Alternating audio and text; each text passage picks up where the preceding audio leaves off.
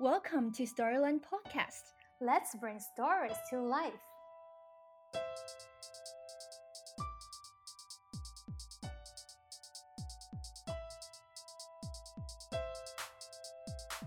Hopefully, Tiny T Rex will encourage children that, you know what? Doesn't matter what size you are, it doesn't matter if you have tiny arms um, or the world's big or you run into lots of obstacles, you can accomplish things. Hi, you're listening to Storyland's conversations with children's book authors and illustrators around the world. I'm your host, Gina. Today on the show, we have children's book author Jonathan Stutzman. He is the author of the Tiny T Rex series. In this episode, we talked about how children's books might create a gateway for children to solve problems in their own real life. And Jonathan also shared a moving story of what potentially inspired his picture book, Tiny T Rex and the Impossible Hug. Now, without further ado, let's welcome Jonathan Stutzman.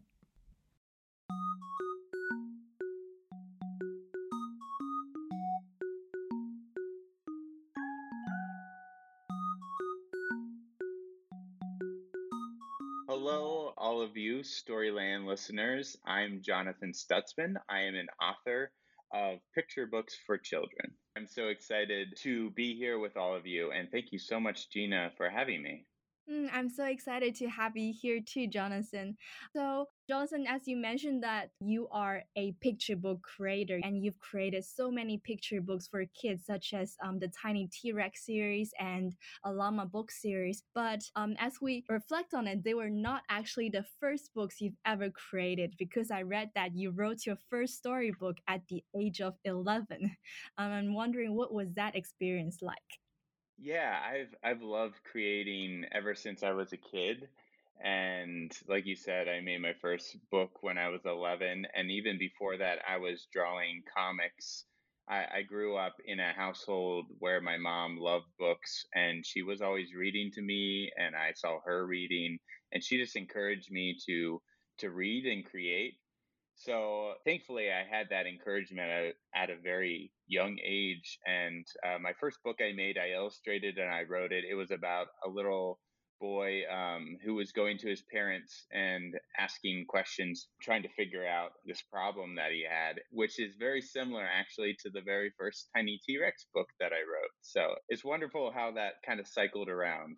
Oh yeah, the moment you mentioned how the boy had this problem to solve, I thought of the Tiny T Rex series because in those books, our Tiny T Rex, this little dinosaur, is always solving a problem. Um, such as in the Impossible Hug, he was trying to figure out how to hug his really giant friend with his tiny arms we might talk about these books first. So, um, Tiny's ideas doesn't always go as planned, but I think there's something very uplifting about him always trying his best. And I wonder uh, when you created Tiny, what did you have in mind, like when you gave him this little personality? Yeah, that that's really cool that you asked that because uh, the illustrator, I I didn't actually draw the pictures for these books. That was Jay Fleck. He's a wonderful illustrator. He creates such adorable characters, as you can see. Uh, Tiny is so cute when just looking at him, and uh, he came up with the the character first, the the picture of Tiny T Rex, and then he sent it to me through my agent and asked if I could create a story for him. And um, I was so delighted because I love dinosaurs and I just thought Tiny was the cutest ever. So when I was hmm. thinking about creating this character um, and the stories that we would tell around them, because it, it's a series with uh, chronicle books, so there's multiple stories.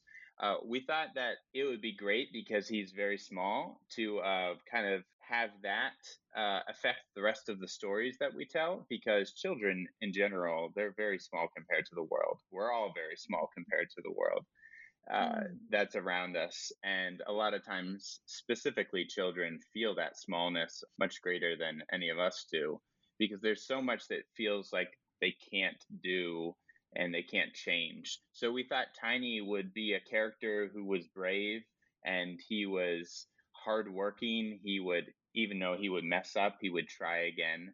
And most importantly, he would be kind. So, like you mentioned before, uh, there's always a problem that he has to try to figure out. And a lot of these problems seem very small on, on the surface, but uh, just like children, the problems, even the smallest problems, seem huge and it, they seem like insurmountable. But hopefully, Tiny T Rex will encourage children that, you know what? Doesn't matter what size you are, it doesn't matter if you have tiny arms um, or the world's big or you run into lots of obstacles, you can accomplish things because like you said, Tiny T Rex is very hopeful and positive, and uh, we hope that comes out in the stories. Yeah, I think it definitely does. When I'm reading the story, I just can feel Tiny's mighty spirit as he goes around and trying all these different creative solutions. Yeah, and that's one of the things that uh, I really like about picture books. I think they're they're wonderful. Just seeing the characters that come out in those picture books, they're a great way to show characters face conflict and drama. And a lot of times, these are the first stories a child is going to be interacting with, and it, these are the first times we'll, they'll see problem solving in a fiction form. And when you're reading fiction and you're reading books and you're seeing characters overcome obstacles, that encourages you, the reader, as you're reading these things, to think the next obstacle I come upon, I'll be like tiny T-Rex and I'll overcome that. I can do that if he can do it. And that's that's the great thing about picture books. And I feel very honored to be able to create books like that for kids. And what about yourself? Do you see yourself in Tiny in any way, like in the way he approaches problems? I guess I'm not very mathematical like Tiny's uh, T Rex's father, and even Tiny T Rex to an extent, even though he says Pointy does not like math, Pointy being Tiny's best friend, uh, when he gets that uh, advice from his father in the beginning to use math to solve your problem. I'm still, even though I'm not very good at math, I think I'm still problem solver and I overthink things. Um, I like asking questions, so I'm very much like Tiny T Rex in that regard.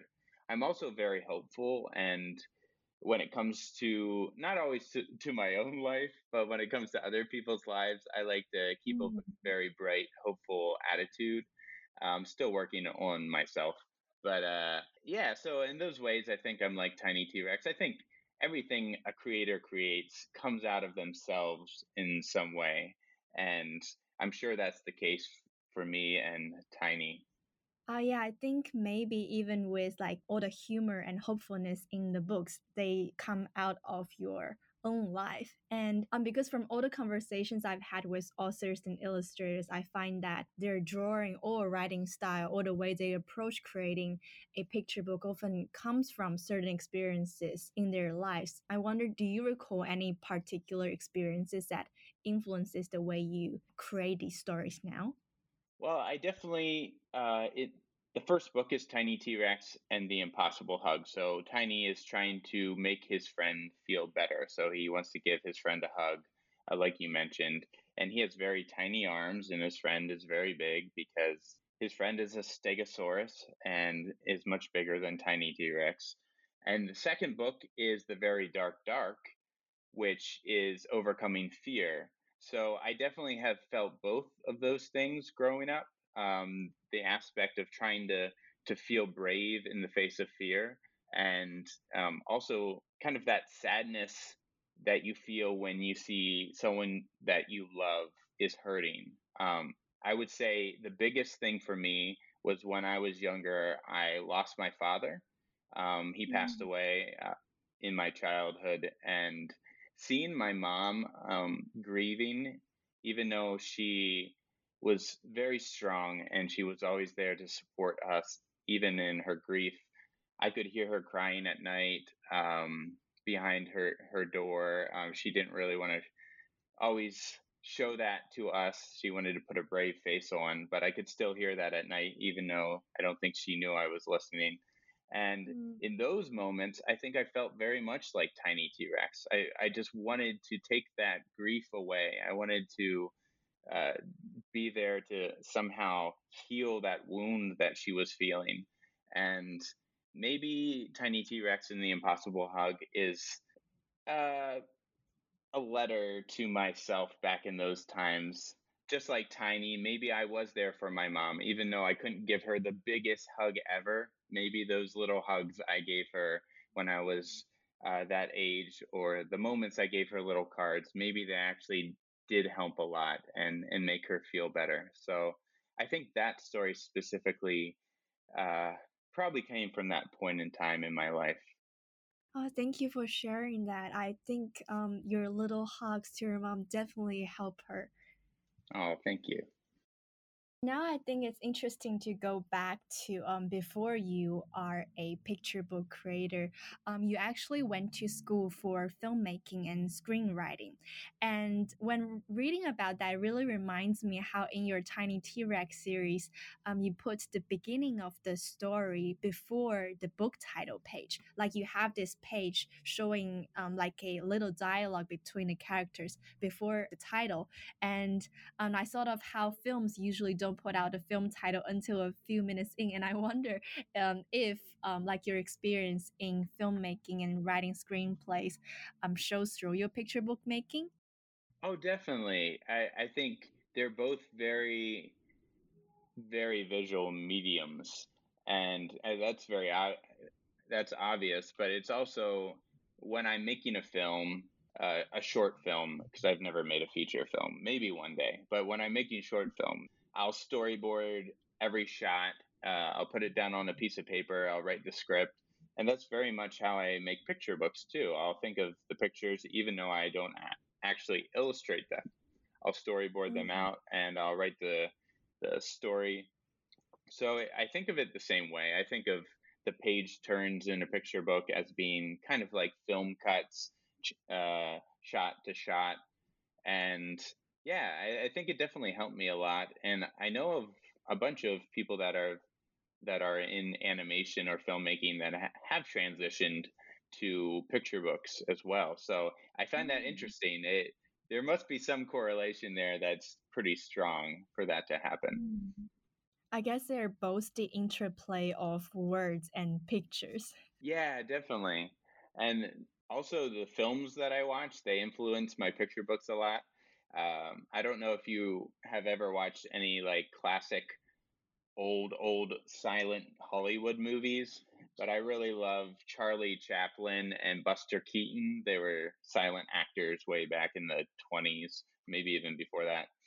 And a lot of their humor and just the way they go about their world that they live in kind of reminds me a little bit of Tiny T Rex. I was definitely influenced by them.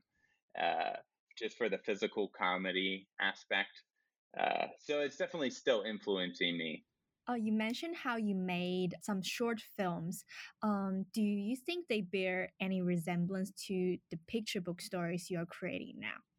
Well, I definitely think the picture books are a little bit in as far as content, they're a little more whimsical and, and funny. A lot of the short films that I made were kind of a little darker in themes.